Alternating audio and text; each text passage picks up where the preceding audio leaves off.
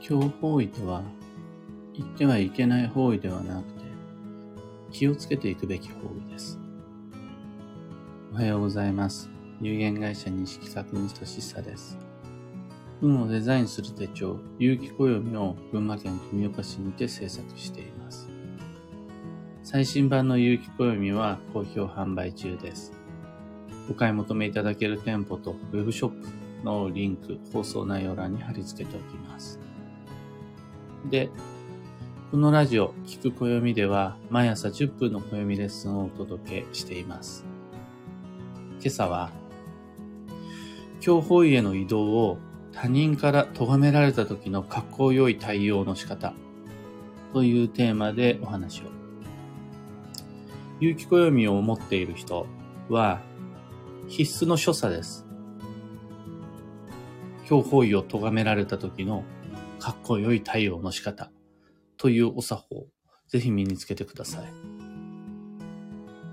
この世界には、大した知識や根拠も持たずに、割と簡単に他人の強法意を責める人っていうのがいます。例えば身内の中にいたり、占い師の中にいたり、友人の中にいたりします。彼ら彼女らはもう多くの場合は心配をして言ってくれるわけです。また中には、脅そうという明確な意思を持って、脅すとお金もらえるんだね。脅そうと思って言ってくる人もいると思うんですが、やっぱり行くべき場所には行った方がいいです。それが基地方位であろうが強方位であろうが、行く必要がある場所には行って基地。そこに行かないことが京となります。基地方位に行ったら基地で、京方位に行ったら京じゃないです。言葉の字面に惑わされずに何をもって基地とし、何をもって京とするかは明確に分別しましょう。行くべき場所に行くことが基地なんです。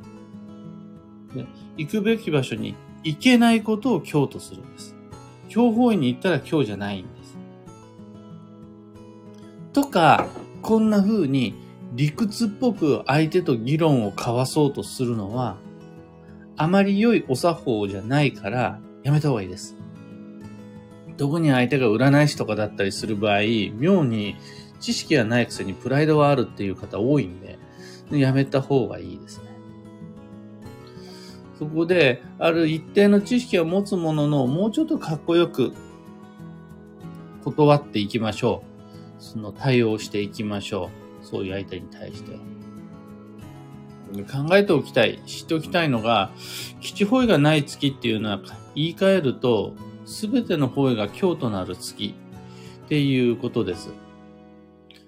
西企画が発行する暦、有機暦においては、1年12ヶ月の中でそういう1ヶ月が何度も登場します。少し厳しい判定かなって思うこともあるんですが、それくらい基地方位っていうのは貴重です。いつ行ってもどこ行ってもいいっていうわけじゃなくて、方位を用いて運を良くしようって思ったら、それたまにしかないです。で、それ以外っていうのは大体強方位になります。要するに、この世界、ほとんどは強方位です。それが当たり前の日常で当然の普通な自然です。基地方位がある方が貴重で、ないのが当然です。これは自分だけでなく全ての他人も含めて僕たちは常に強方位に囲まれているっていう前提をまず思い出さなくちゃならないです。大げさな誇張ではなくて、強方位っていうのは、もうあって当たり前、空気みたいなもんです。もちろん空気の中には質の悪い空気もあったりすることはご存知のはずです。みんな。強方位の今日なんてそんなもんなんです。非日常的で滅多にないすごいやばいものじゃなくって、日々毎日隣り合わせにしている、今も今日も今月も当たり前に犯している普通の今日なんです。僕たちの移動は強方位であることが当たり前なんです。その際、強方位っていうのは、言っても運が良くならない方位っていうだけの話で、または行くことで運が入ってくる、悪い運が入ってくるっていうだけの話で、それを僕たちは毎日今日も当たり前に繰り返しています。それを、今日方位は絶対いけない、言っちゃいけない方位なんだっていうふうに脳内変換してしまう。もしくはさせようとそういう表現をしてしまう人がいるわけです。それは、法医学の典型的な誤解であり、超非現実的、すごく不自然な解釈です。空気の中に含まれる有害物質を決して吸ってはいけない。一度でも吸ったら死ぬって言ってるようなもんなんです。少なくとも僕は今日本位に行ってはいけないって、ブログやツイッター、講座テキスト、ラジオでお伝えしたことはこれまでただの一度もありません。有機暦を発行してからもう20年ぐらい経つんですが、少なくともこの20年間の中で有機暦に、教法院には行ってはいけないって書いたこと一回もありません。その逆で、基地方位にしか行ってはいけないっていうことも書いたことないです。すべての移動は基地方位であらねばならない。って書いたことないんです。でもそう思う方は一定数いるし、その文脈で他人に基地方位にしか行っちゃダメだよ。強方位には行っちゃダメだよっていう方、日々毎日見かけます。行く行かないの基準となるのは方位の吉凶ではなく自らの意思であるべきです。自分の運は自分にしか決められないし、自分の移動を他人に決めさせちゃダメです。誰かが何か言ってたから行かないことにしたとか言ってると、運は良くならないです。何かに書いてあったんだよ。教本には行っちゃダメだって。って。書いてあったからという理由だけで行かないっていう、そういう人生の作り方をしてたら、運はいつまで経ってもデザインできます。また、専門家から言われるが、そりゃ怖いですよね。この転居は。この建築は強法医であるって言われたら、それは諦めたくもなります。でも、その専門家が言ってることは、教科書に書いてあることをそのまま読み上げただけです。本来、専門家の担当とは、相手が弁護士であろうが、税理士であろうが、経理士であろうが、現実に即して、どうしてもしなくちゃならないときに、それをより良くするサポートしてくれる人たちっていうのが専門家です。ダメって書いてあるからダメって言うだけの税理士なんて、経理士なんて、もう今日即刻クビにした方がいいです。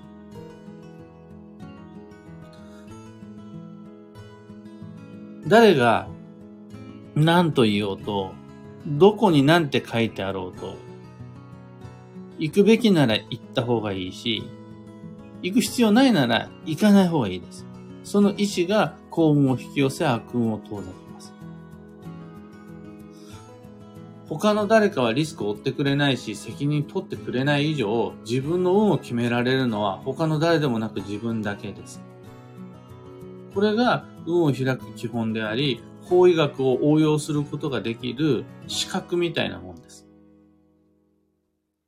仮に基地方位がないときは、どこにも行けないじゃなくって、方位を用いて運を良くすることはできないんだなっていうふうに解釈してもらえれば大丈夫です。そこで、それでもなおどっかに行かざるを得ない状況が発生したならば、それは強風に行くことになるわけです。あ、いつものやつです。そしたら、気をつけて行ってこよう。で、OK です。気をつけ方は、有機暦の中にいっぱい書いてあります。今ここで3つだけざっくりご紹介すると、往復の道中、丁寧に移動してくださいね。あとは、現地での過ごし方を実践してくださいね。予定通り予算内で過ごしてくださいね。あとは、教法院に行ったなら、基地法院にも行ってくださいね。この移動の慎重と現地での過ごし方、基地方位にも行くの3つで十分対処になります。気をつけたことになります。で、行ってきます。で、大丈夫です。方位なんていうのはいくつもある運の要素のうちの一つでしかないし、強方位なんていろいろある強運の中では最も対処が簡単なリスクです。非常識な隣人と一緒に過ごすことの方が難しいです。対処が。人間関係の方がよっぽど複雑です。構造が。強方位なんていうのはそれと比べたら簡単に対処することができる一番怖くない上から三つのうちの一つみたいな感じです。でも、そんなことをある程度の知識を学んでいない限りは思えないじゃないですか。でそんな人に、そんな状態で、すっごい悪い方位だよって言われたら、やっぱビビっちゃうじゃないですか。なので、今日このお話を聞いていただいた時点で、あ、そんなもんなんだ、強方位。でも、強方位は強方位。気をつけて行ってきます。で大丈夫です。自らの言動に対して自分で責任を取る気概があって、自分の運は自分で決めるという意思を持って、その上で今から行こうとする場所を選べる人。もしも他人からそれは強法医だっていうふうに言われたとしてもビビる必要は何にもないです。大丈夫自分で決めたことだから。その代わりちゃんと気をつけて行ってきます。と、髪をかき上げ、さっそうとその場を立ち去るぐらいが、ちょうど良い生き方です。それこそが法医学を活かし、暦を読み解いて、自分の暮らしの中に運を取り入れているっていうことになります。もしも、今日法医への移動を他人から咎められたときは、そんな風に気をつけて行ってきます。って言えるようになれたら素敵です。今朝のお話はそんなところです。二つ告知にお付き合いください。一つ目が、有機暦ユーザーのためのオンラインサロン、運をデザインする暦ラボに関して。このコミュニティに属する最も大きなメリットは、あんな特典こんな特典があるっていうよりは、その場にいる全員が教法医には絶対に行ってはいけない。厄年には何もしちゃいけない。占い師大先生様の言うことは絶対であるって思ってない。そういう人たちが集まって、情報交換、情報共有をしているコミュニティっていうのはすごくいいです。またそういうコミュニティを作りたくて、ラボを今、一生懸命試行錯誤をしています。興味のある方は放送内容欄に詳細説明のリンク貼り付けておきます。二つ目の告知が開運ドリルワークショップ2023に関して、毎年恒例の有機暦を用いたワークショップです。転職転居、結婚離婚、借金投資、車の買い替えなどなど、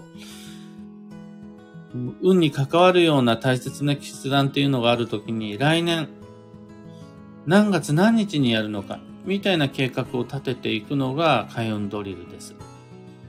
最低でもこれだけはぜひ一緒にやってくださいっていうのが、2023年度の年月日時、時間の単位までこだわった理想の基地方位旅行計画を立てるっていうことです。